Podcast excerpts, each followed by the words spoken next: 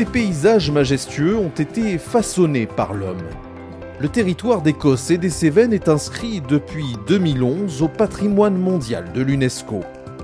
À l'occasion du dixième anniversaire de cette labellisation, allons à la rencontre de celles et ceux qui connaissent bien ce territoire, parce qu'ils y vivent, parce qu'ils y travaillent, parce qu'ils en parlent avec passion. Ce podcast est réalisé par la marque de cosmétiques L'Accent, en partenariat avec Midi Libre et l'entente interdépartementale Cossé-Cévennes.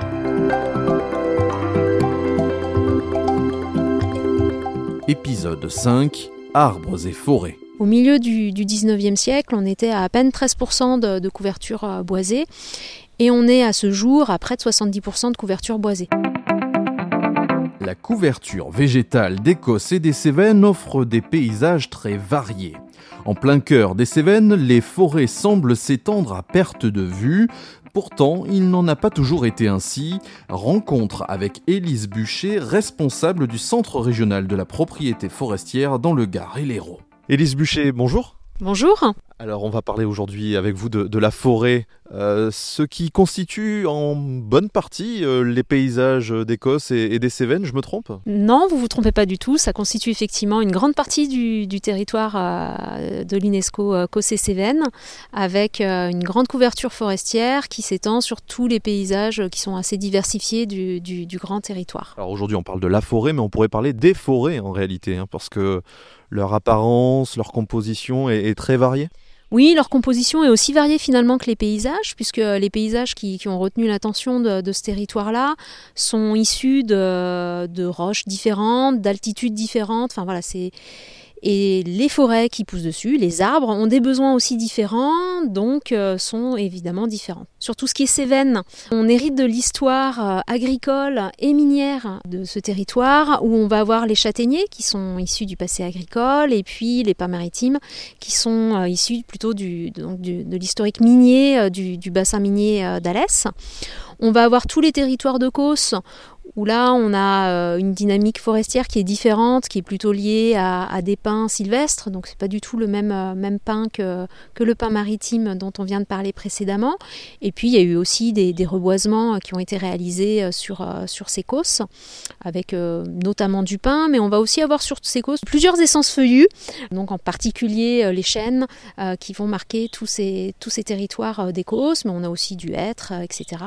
Et puis on va avoir les territoires qui sont beaucoup plus en altitude, euh, le Montégoal qui a un passé forestier très particulier euh, avec euh, le- le- les reboisements qui ont été réalisés par Fabre, et puis le Mont Lozère où donc sur ces deux, territoires d'altitude, plus on va monter en altitude, plus on va avoir des essences différentes avec la hétresse apinière qui est particulièrement marquante sur le Montégoal. Ça signifie que la forêt telle qu'on la voit, telle qu'on la perçoit aujourd'hui, euh, n'est pas celle qui a pu exister euh, euh, les années précédentes, les décennies précédentes, les siècles précédents. On va même parler de siècles, euh, puisque l'homme a toujours euh, finalement façonné euh, la forêt, particulièrement sur ce territoire. Alors, j'ai pas les chiffres sur, le territoire vaste de, l'UNESCO, mais en tout cas sur la zone centrale du parc national des Cévennes, au milieu du, du 19e siècle, on était à peine 13% de, couverture boisée. Et on est à ce jour à près de 70% de couverture boisée. C'est issu de, l'histoire, hein, de l'histoire agricole, où finalement, quand euh, l'agriculture, euh, il y a eu une déprise, la nature ayant horreur du vide, ces espaces-là se sont reboisés naturellement, et puis d'autres espaces ne se sont pas reboisés naturellement, mais se sont reboisés par la main de l'homme euh, pour des raisons euh, de sécurité, avec des, reboisements, entre autres marqués par le, le Montégoal, des reboisements de terrain en montagne qui sont là pour euh, stabiliser les sols, mais aussi d'autres reboisements qui ont des objectifs plus de, production de bois. On parlait du, châtaignier. Il y a un vrai sujet autour de ce- cet arbre-là, je crois. Il est en déclin, cet arbre symbolique euh, finalement de, ce territoire. Il est, il est en danger. euh. Alors le châtaignier, en fait, c'est effectivement un arbre qui a été introduit euh, par l'homme pour l'agriculture et donc qui a été introduit en verger sur, sur les Cévennes. Donc il, est- il avait des soins particuliers qui étaient vraiment des soins agricoles. Et bon, les années passant, il y a eu cette déprise agricole, les arbres ont été coupés pour produire le, le tanin.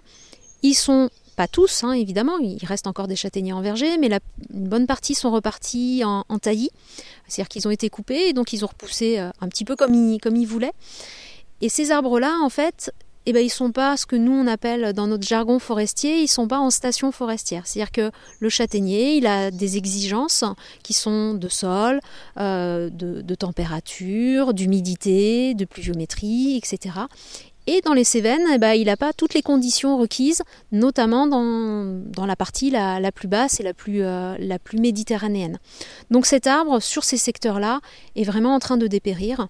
Et c'est ce qui marque ma malheureusement le paysage en ce moment, avec euh, beaucoup de châtaigniers qui sont en train de, mourir. On parle de forêt publique, on parle de forêt privée. Qu'est-ce que ça signifie exactement? Euh, Quelle est la différence, tout simplement? Alors la différence en fait c'est le propriétaire tout simplement. Donc on va avoir des, propriétaires différents. Un des propriétaires euh, très connus qui est l'État avec les, avec les forêts domaniales. Les autres propriétaires qui sont les collectivités, euh, les communes, mais aussi euh, les départements, etc. Et puis les propriétaires forestiers qui sont plus nombreux en nombre parce que sur ces territoires-là, c'est issu du passé agricole, donc le foncier était très morcelé et donc chaque forêt est détenue par de nombreux propriétaires. Ces propriétaires forestiers globalement au niveau national, mais aussi sur ce territoire, représentent, en tout cas par rapport à la surface forestière, sont à peu près 75% de la surface forestière qui est détenue par des propriétaires forestiers privés.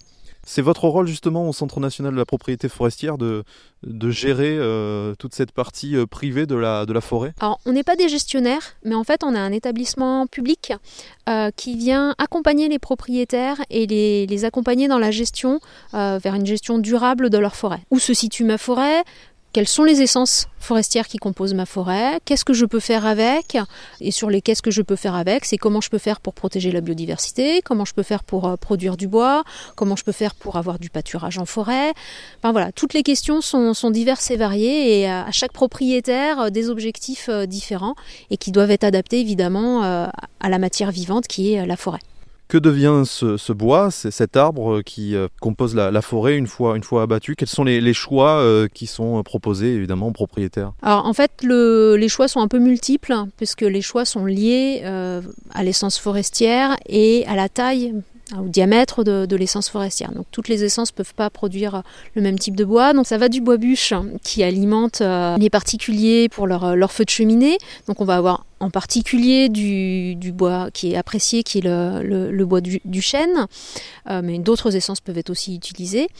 On va avoir aussi ce bois énergie qui, euh, est transformé en plaquettes euh, et qui va là alimenter des, chaufferies plus imposantes, des réseaux de chaleur qui sont constitués entre autres sur, ce territoire, qui peuvent donc chauffer des, collectivités et même des particuliers.